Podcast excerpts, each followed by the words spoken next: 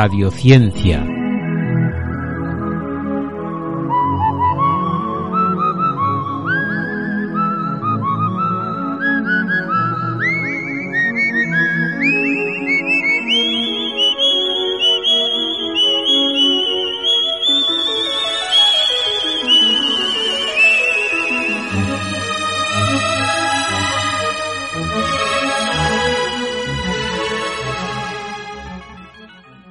Radiociencia en la sintonía de Radio Clara, en el 104.4 de la frecuencia modulada. Eh, hoy contamos con la presencia de nuestros amigos Pau Duboski. Hola, Pau.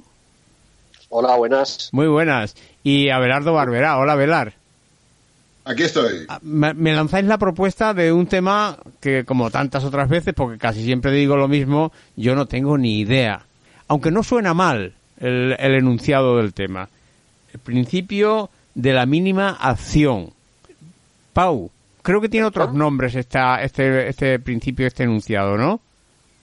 También conocido como principio de acción estacionaria o principio de Hamilton. Ajá, vale. Es, un- es un- es uno de los principios básicos de la, de la física y de los más importantes. El principio del mínimo esfuerzo.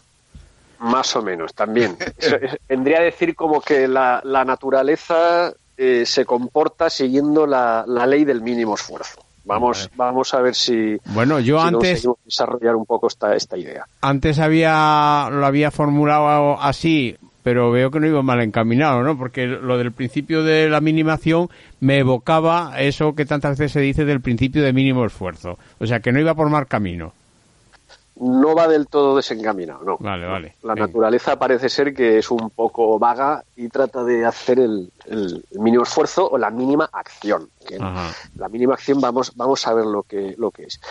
Eh, si cogemos, por ejemplo, un, un- la- el típico ejemplo de una piedra que la tenemos en, un, en lo alto de la torre de Pisa y la soltamos y la dejamos caer. ¿no? Pues al, al- al ir cayendo, pues la energía potencial va, la piedra va, se, se va transformando en energía cinética, ¿no? De tal forma que al final, en todo momento, la energía es constante, porque la energía ni se crea ni se destruye, y, pero se va transformando la potencial, que es la que tiene la piedra debido a su posición por estar arriba de la torre, y se va transformando en energía cinética, que es la que tiene debido a la velocidad. Esto ya hemos, ya hemos hablado en, Sí. en varias ocasiones. Y siempre la suma de las dos es, es constante. Aclara, Pau, eh, energía potencial. ¿Eh? Es la energía que tiene cualquier objeto que tenga una, una masa debido a su posición. ¿eh? Y la energía cinética es la misma, pero debido a su velocidad. A la velocidad, vale. ¿eh? No, Vale. por ejemplo, si tú coges un piano y lo subes a un quinto piso, para subir has utilizado una energía. ¿Esa energía dónde está guardada? En el piano. Vale. Si coges el piano y lo tiras por la ventana, esa energía se devuelve. ¿Y se devuelve cómo? Pues que cada mm, instante va el piano un poco más a prisa. Y cuando llega al suelo, se para.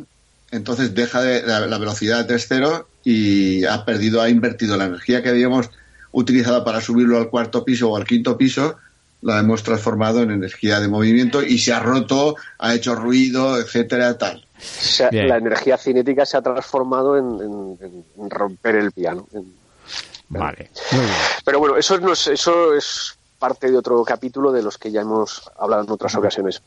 Pero si hacemos, en lugar de hacer la suma de las dos energías, hacemos la resta, Solo la resta, ¿eh? sí, hacemos la resta entre la energía potencial y la energía cinética. No hacemos la suma, sino la, la resta. Ajá. ¿vale? Y hacemos un gráfico. Hacemos un gráfico de cómo va evolucionando el, eh, la resta entre una y otra. Y lo, hace, y lo hacemos, eh, vamos midiendo la energía potencial y la, y, la y la cinética en cada momento de la caída de la piedra esa y vamos, y vamos haciendo un gráfico. Y ese gráfico tiene una determinada forma, ¿vale? Y si calculamos el área, el área que queda eh, debajo de esa curva, ¿m? de esa gráfica, nos hacemos una idea más o menos el Sí, área sí, que hay entre el eje de las x y entre el eje de las x, de las x y, y la, y la gráfica esa Vale pues lo que viene a decir el principio de mínima acción es que la naturaleza siempre se comporta de manera que de todos los caminos posibles, de todas las trayectorias posibles que puede ser, que podía haber seguido esa piedra, o ese objeto o lo que sea se comporta de forma que esa área es mínima siempre, es la mínima posible de todas las trayectorias que puedan existir. Es, es, así de, es así de curioso el tema. Y eso es la propia naturaleza la que lo determina así. Es, es, una ley natural. Es la propia naturaleza la que se comporta de esa manera, sí. O sea, es decir, esto es una formulación que, que se que creó al principio de, del primero que todo fue eh, Pierre-Louis Moreau de Maupertuis en 1744, es posterior al enunciado de las leyes de Newton, y esto es y este principio es equivalente a las tres leyes de Newton, la las tres leyes de la, ley de la inercia, la ley de fuerza igual a masa por la ley de la ley de acción-reacción, están, digamos, están incluidas en este, esta formulación. Justamente te iba a preguntar eso, es decir, ¿qué relación tenía esto con los enunciados de Newton? Pues están incluidas en, las leyes de Newton se pueden deducir matemáticamente se hace un desarrollo matemático etcétera etcétera y se, y, se ve que las leyes de Newton son consecuencia de se pueden deducir a partir de aquí. Es decir lo que pasa es que el tema de la, del principio este de mínima acción es mucho más potente que las leyes de Newton, tiene mucha más potencia matemática y aparte se puede utilizar en, en ámbitos mucho más amplios. Por ejemplo, las leyes de Newton solo valen para sistemas que están a baja, que funcionan a baja velocidad comparado con la velocidad de la luz. En cambio, el principio de mínima acción también vale para la teoría de la relatividad, para velocidades muy altas. También, bajo ciertas eh, adaptaciones, sirve también para la, para la física cuántica, cosa que, por ejemplo, las leyes de Newton evidentemente no sirven. Es mucho más potente matemáticamente y, conceptualmente el, principio este de, mínima acción. Y tiene y tiene pues eh, consecuencias pues curiosísimas no por ejemplo la luz se viaja en línea recta esa es un, un, una consecuencia eh, inmediata del principio este de minimación. La luz va por el camino más más corto Sí, señor. O, por ejemplo, es otro, otro, otro, otra consecuencia mm, inmediata de esto es, por ejemplo, que las, las, las burbujas de jabón, las pompas de jabón, son esféricas y no son cuadradas ni tienen forma de pirámide, sino porque la esfera es la, la forma geométrica que menos energía requiere para, para ser creada. ¿De acuerdo?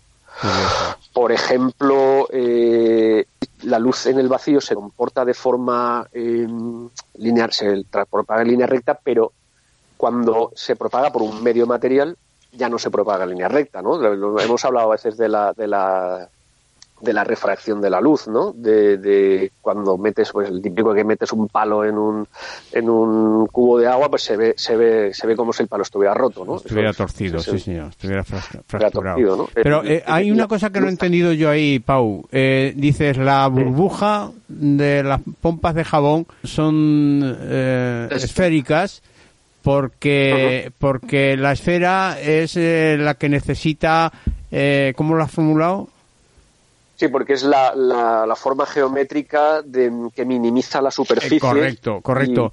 pero pero esa esfera, esa esfera, en definitiva, está determinada por la presión que se produce dentro. Y si esa presión es igual en todas las direcciones, es lógico que sea una esfera. Luego podríamos concluir que la, la, la burbuja es esférica más por la presión que hay dentro que por ninguna otra razón. Eh, ¿Estoy diciendo una barbaridad o no?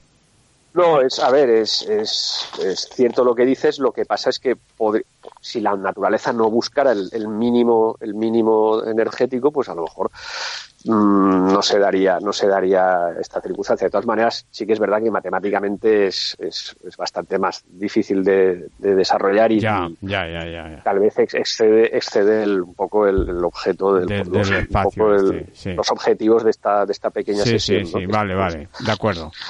A ver, cuando has definido lo que era eh, la acción, ya has dicho, tengo una gráfica y tengo eh, una, un área entre la gráfica y el eje X. Esa, ese área es la acción. Pero ¿cómo se calcula un área de una curva? Porque si, por ejemplo, fuera media circunferencia, podríamos decir, bueno, pues el área de la circunferencia es pi al cuadrado, la mitad, pues partido por dos y ya la tendríamos.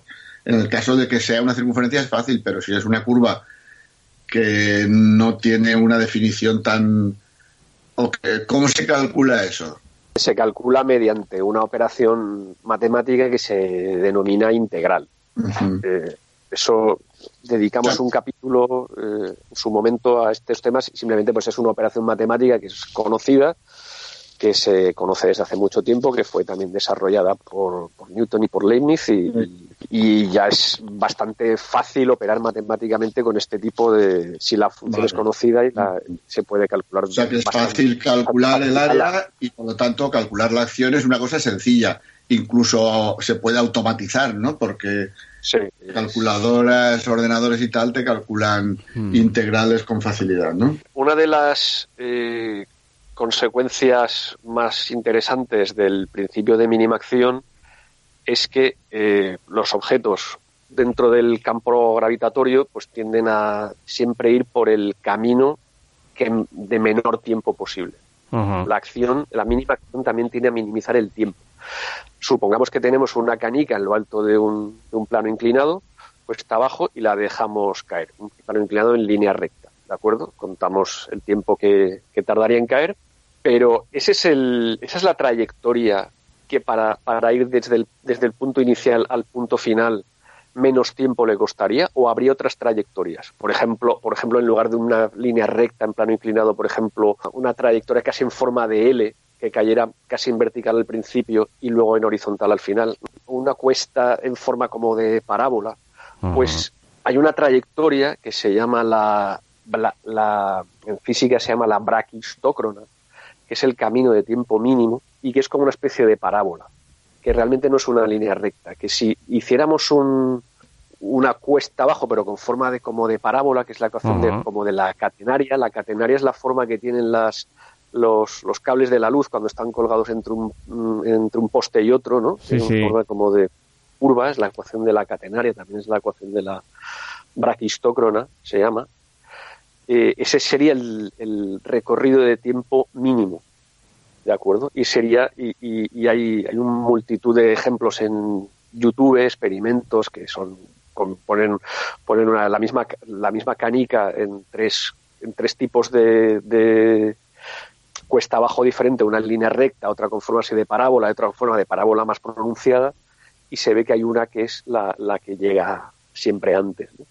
Y eso es consecuencia del principio de minimación.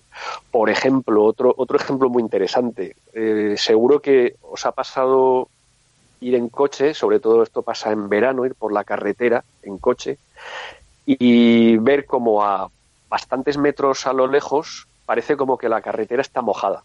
no sé si eso, como que hay, hay agua, ¿no? y luego al acercaros ya como que el agua desaparece, ¿no? Eh, ese efecto visual a que seguro que a todo el mundo le ha pasado. Sí, como los espejismos, ¿no? Del, que se describen los espejismos del desierto. Exacto, son espejismos. Realmente lo que parece agua a lo lejos realmente es el cielo reflejado. Y eso sucede porque el asfalto está muy caliente, el, el la densidad, el, el, aire es menos denso porque está, está calentado por el, por el, por el asfalto.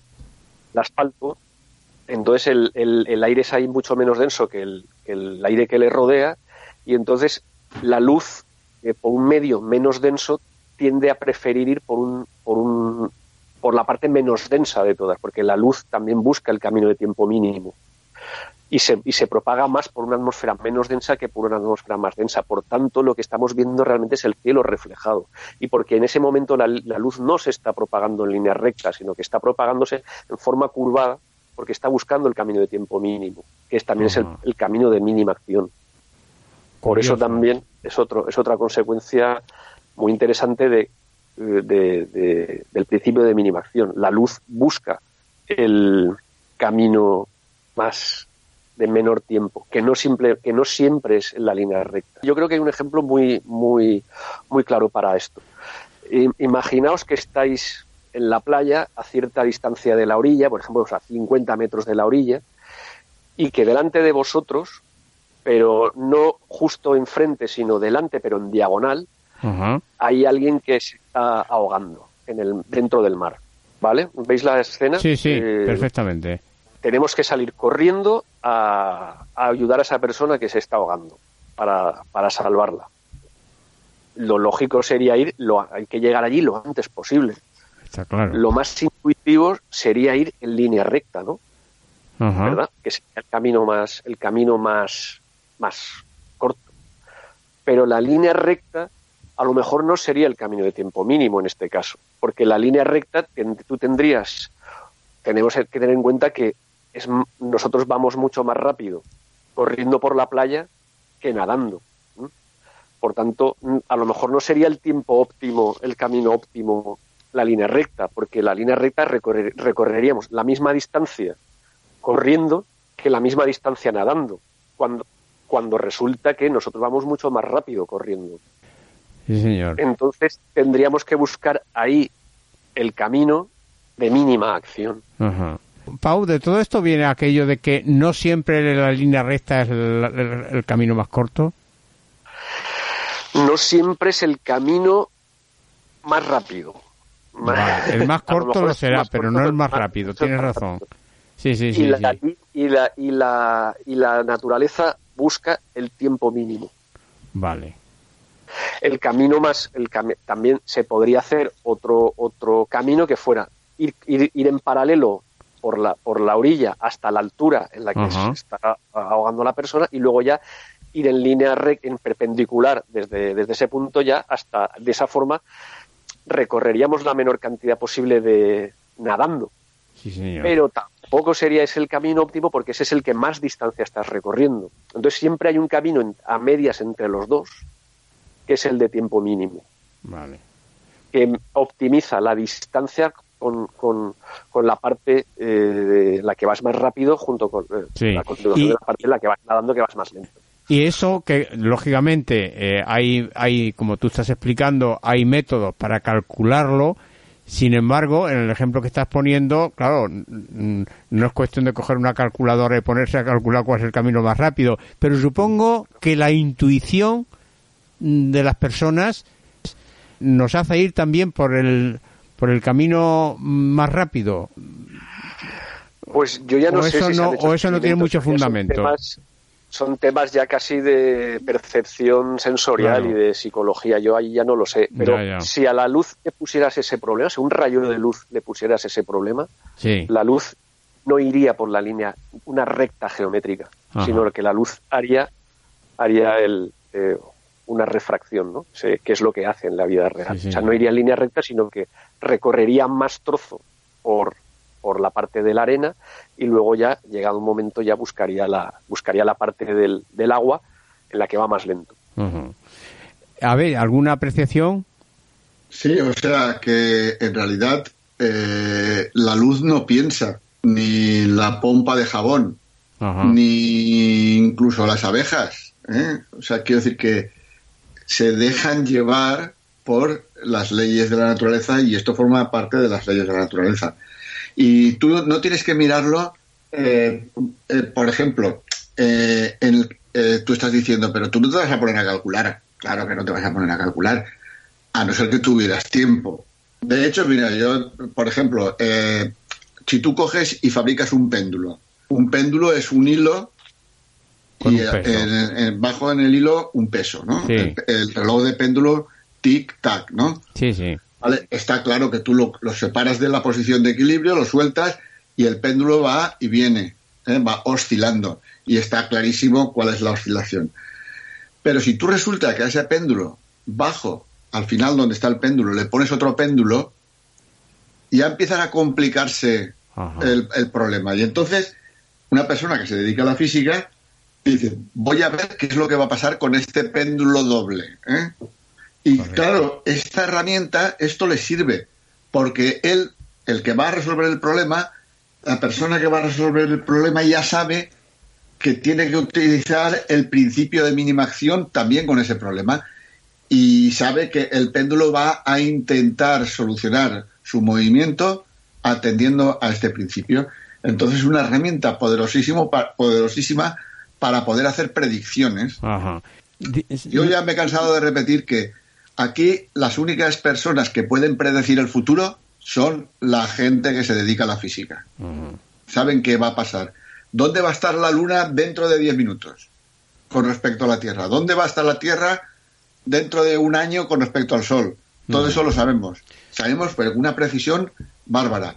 ¿Qué le va a pasar a esta pelota de ping-pong si la lanzo con este ángulo? Sabemos lo que le va a pasar sin necesidad de hacerlo. Eso es lo, importante, ¿no? A mí me llama la atención, me llama la atención de este tema eh, que tiene una doble utilidad, vamos a llamarle así, ¿no? Porque por una parte te permite comprender una vez más cómo funciona la naturaleza, ¿no? Y cómo las leyes de la naturaleza, eh, eh, bueno, son dignas de observación y además lo útiles que son para regir el mundo. Eh, y, pero aparte que tiene también unas aplicaciones prácticas. No sé si, mm, aparte del ejemplo del péndulo que has puesto, Ave, eh, no sé si Pau eh, mm, te referirías a algunas aplicaciones prácticas así a bote pronto. Aplicaciones prácticas, sobre todo Em, que es una generalización de las leyes de Newton que permite un tratamiento mucho más eh, sencillo matemáticamente, matemáticamente de las leyes de Newton, porque ya no, ya no hablas tanto de fuerzas, de aceleraciones, te evitas, te evitas tener que tratar eh, con vectores y ya tratas prácticamente con, números más sencillos que son escalares, la energía, y, y, es una y es una generalización por, por, que eso que como decíamos al principio que abarca también a la, a la teoría de la relatividad, que bajo ciertas adaptaciones también sirve para la física cuántica y que y que es un, una herramienta eh, matemática muy potente, sobre todo sobre todo eso. A la hora de simplificar y de tratar con facilidad pues grandes grandes números, ¿no? esa es la esa es la principal eh, utilidad que tiene que tiene esta este principio de mínima acción, aparte de que por sí solo pues es, es muy interesante. Es muy interesante. Decías antes, la, la luz tiene que calcular el tiempo mínimo bueno, a ver, la luz no hace cálculos, la luz ya por, por, por, su propia naturaleza ya va, ya va por el camino de tiempo mínimo, igual que cuando tiras una piedra no está calculando si tiene que caer con una aceleración de 9,8 metros por segundo al cuadrado, simplemente la, la piedra no calcula, la piedra se comporta así y punto. Y punto. Como la abeja en todo, en, que mencionaba Abelardo antes, ¿no? O la abeja o cualquier eh, animal. Sí, las leyes de la naturaleza son las que son. Sí, sí. Y, y, no se sabe, no se sabe por qué son las que son. Simplemente son así. La física se dedica a responder cómo funcionan las cosas. muy bien. A ver, ¿alguna cosilla más, alguna sugerencia más para, para este tema? Eh, yo me imagino que eh, hoy en día que está bastante eh, de moda, entre comillas, lo de repartir paquetes, esto que voy a decir no lo sé, pero seguramente las empresas de reparto de paquetería, de correos, etcétera y tal, optimizarán los recorridos en un momento determinado utilizando alguna herramienta que puede estar relacionada con este tema.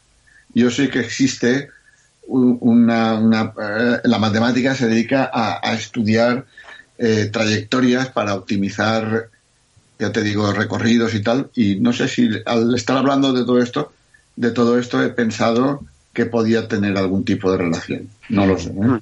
Eso, eso en matemáticas se, mm. se denomina teoría de grafos.